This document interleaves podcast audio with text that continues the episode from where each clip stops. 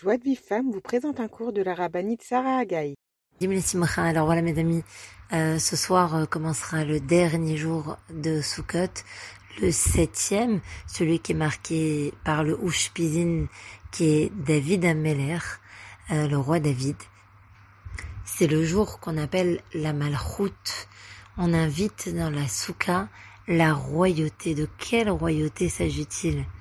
La royauté étant la tribu de David Ameller, ce jour-là est très très particulier. Non pas seulement parce qu'il est le dernier jour de Sukkot, certes le 7, le 7 symbolisant un petit peu la couronne, euh, la gdusha qu'on introduit dans ce monde, comme le Shabbat, qui est le 7 Shabbat Kodesh. Mais Oshana Rabbah est beaucoup plus que cela. D'où vient ce nom Oshana Rabbah Il n'est pas écrit dans la Torah Oshana Rabbah, c'est le Ham Israël lui-même qui a conféré cette appellation à ce jour. Osha'a signifie aider, sauver, secourir. Et Na, s'il te plaît, on supplie Hachem de nous venir en aide, de nous secourir. Veut dire grand, dans le sens de insistance. On insiste beaucoup. Ce jour, on invoque Hachem particulièrement, avec insistance de nous assister, de nous réconforter, de nous donner tout l'appui possible. Anna Hachem Oshia Anna, s'il te plaît Hachem, aide-nous. Anna Hachem Atzlich Anna, s'il te plaît Hachem, fais-nous réussir. Aucune fila, aucune n'est aussi courte, aussi simple, aussi compacte, condensée. Mais surtout, aucune fila n'est aussi urgente. On supplie Hachem de venir à notre secours. Et dans la tfila des Oshaanot, on va reprendre tous les grands thèmes des slichot, des, de toutes les supplications du jour de Yom Kippour. On va d'ailleurs sonner le chauffard à nouveau en ce jour de Shana Un peu comme si c'est maintenant que Kippour commençait réellement. Faisons un petit peu le point. Quand le monde est jugé à Rosh Hashanah, Hachem siège sur le trône de justice. Et il attend notre teshuva. Ce jour de Rosh Hashanah, le jugement est consigné sur des fiches. Et si on fait une tchouva sincère, alors les sentences qui avaient été proclamées sont annulées. À Kippour, le jour de la Teshuvah, on abandonne vraiment la faute. Tout va pour le mieux. Et le Melech Malchem Lachim, le roi des rois, donne l'ordre de céder le verdict que l'on a consigné à Rosh Hashanah. S'il fait tchouva passablement, si sa tchouva est incomplète. Le verdict est suspendu jusqu'à Shemini Atzeret. On transmet alors les fiches à ceux qui sont en charge de l'affaire et qui feront appliquer la justice. Le Zohar dit la chose suivante. La dernière nuit de la fête, on parle de Sukkot bien sûr, les responsables sont invités à prendre les fiches à Chatzot Laïla au milieu de la nuit. Et une fois qu'ils s'en emparent, il sera alors décidé s'il passera des mauvais moments, Shalom, ou des bons moments, Bezrat Hashem. Bien qu'il soit écrit dans le Zohar que nous avons à Atzeret pour échapper à la sentence, en vérité, le jugement se déroule principalement au Shana Les Rishonim ont écrit que cette nuit-là, il existe d'ailleurs des signes de ce qui adviendra à l'homme ou à ses proches dans l'année. Ces signes s'expriment d'ailleurs à travers l'ombre de la personne, mais en ce qui nous concerne, on n'est pas tellement capable de l'interpréter comme il faut, on ne comprend pas ces choses-là profondément. C'est la raison pour laquelle on ne cherche pas trop à connaître l'avenir. des coutumes un peu spéciales ce jour de Hoshana On a l'habitude de rester réveillé toute la nuit et de faire un tikkun comme le préconise le Harizal. On lit tout le livre de Devarim pendant la première partie de la nuit, à partir de Chatzot, le milieu de la nuit, on récite tout le livre de Tehillim et on l'accompagne de certaines parties des Slichot et de passages du Zohar. Les hommes ont aussi l'habitude d'aller au Mikvé vers 4 heures du matin pour faire la tfila d'Oshana avec le maximum de pureté. Et après cela, on prie la tfila de Shacharit honnête au lever du soleil. C'est une tfila qu'il faut prier avec une ferveur très particulière. Parce que c'est à ce moment-là que le tribunal céleste transmet les dossiers au Malachim pour appliquer le verdict arrêté à Rosh Hashanah. Ce jour-là est d'une importance suprême et c'est pourquoi on lit des passages qu'on a l'habitude de lire pendant Yom Tov et Shabbat, comme par exemple le Nishmat Kol Chai qu'on rajoute dans la Tfila après la Shiratayam. Dans le même esprit, avant Hachem Meler, on fait pareil que pendant Aseret Teshuva, pendant les dix jours de Teshuva. On dit deux fois le verset Hachem wa Elohim, Hachem wa Elohim. Et juste avant le Yotzer, on intègre aussi le psaume 130, le Shir Ma'alot Memamakim Keratir Hashem, ce qu'on a fait tout le temps entre Rosh Hashanah et. On sent bien avec ces ajouts un peu spéciaux que c'est un jour très particulier, ce jour d'Oshana Rabbah. Juste après la Amida, on va prononcer comme on l'a fait tous les jours de Moed, le Hallel, et il sera suivi des Oshanot, qu'on fait en contournant l'abîme sept fois, en prononçant à chaque fois des passages des slichot et différentes requêtes auprès d'Akadosh Borou, notamment celle pour la pluie.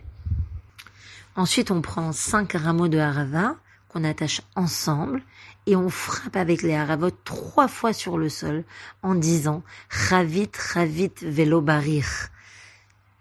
La signification de ce geste est très profonde.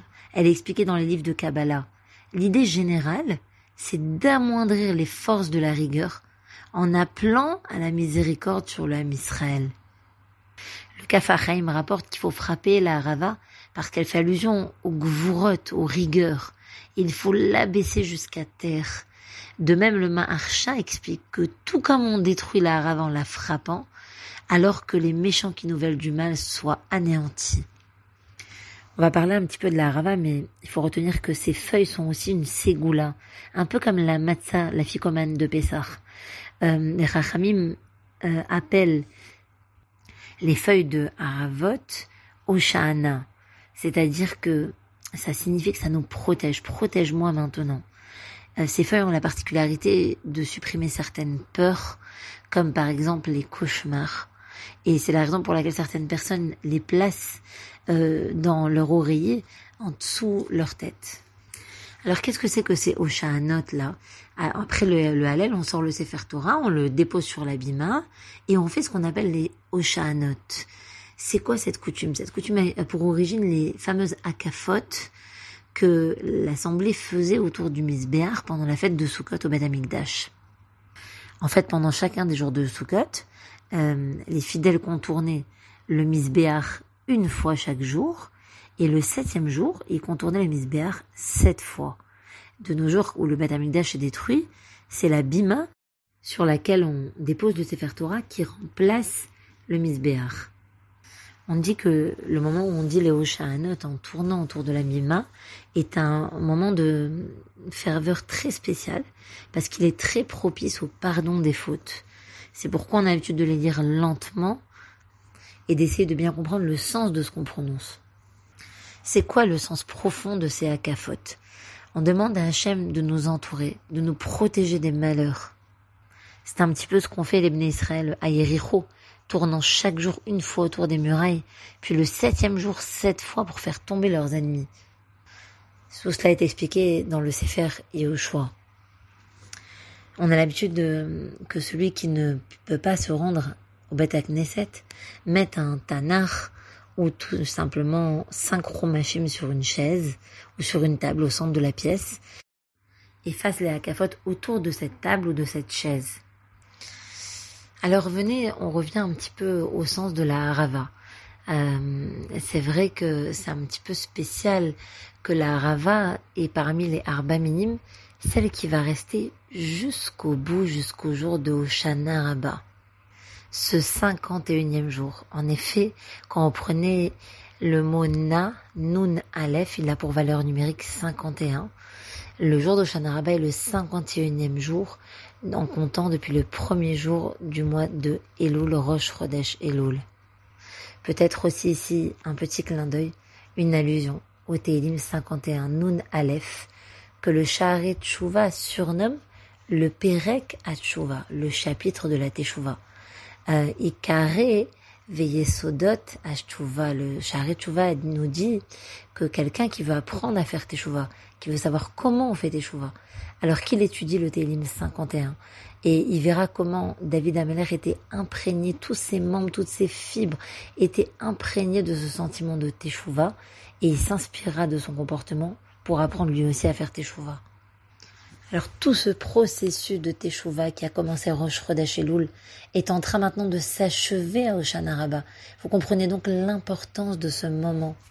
C'est un petit peu l'aboutissement de tous nos efforts jusque-là, tous nos efforts de Teshuvah, de rapprochement d'Akadosh Baruch Imaginez combien Hachem attend de nous de faire encore un dernier effort, de mettre toutes nos forces à profit ce soir et de lui montrer combien cette chose a été sincère et combien on veut aller jusqu'au bout des choses.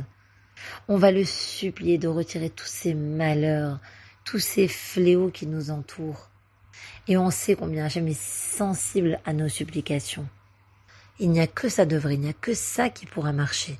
Et venez, on va voir ensemble, en effet, une preuve que c'est uniquement avec nos lèvres, avec notre bouche, qu'on pourra obtenir la Yeshua, la délivrance qu'on attend, la délivrance de tous nos maux.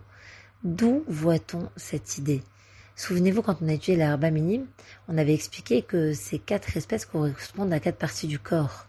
On a dit que le loulav, c'est la colonne vertébrale, le hétroc, c'est le cœur, les hadassim, c'est les yeux, et les haravot, ce sont les lèvres. Ce qui n'est pas étonnant car on a aussi vu que parmi les Imaot, la Harava était représentée par Rachel Imenu. Qu'ont de si spécial les lèvres de Rachel? Les lèvres, c'est ce qui laisse s'échapper les mots de la bouche.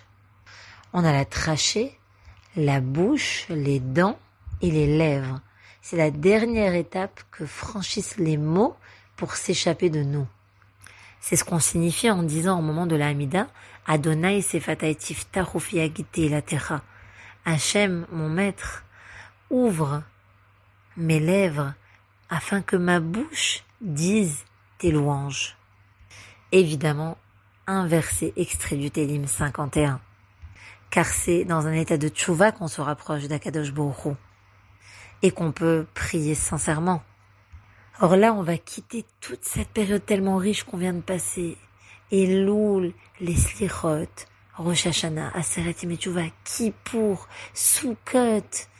On quitte toute cette magnifique période. Avec quel outil? Qu'est-ce qui nous reste? Le seul outil qui nous reste et qu'on va amener avec nous dans l'année qui va commencer maintenant au mois de Cheshvan, ce sont les lèvres. Les lèvres, cet outil précieux, l'outil de la tfila. Les tachanonymes, les supplications, mais aussi les louanges à Akadosh Baruch Oui, on va taper avec la harava sur le sol pour symboliser que c'est seulement par la force de notre bouche, de nos lèvres, de nos paroles, de nos télim, de nos divrei Torah. C'est seulement par cette force-là qu'on arrivera à se défaire de toutes les kochot atouma, de toute l'impureté, de tout le mal autour de nous. Il n'y a que des paroles de Torah et de Tfila qui peuvent lutter contre tous les maux environnants.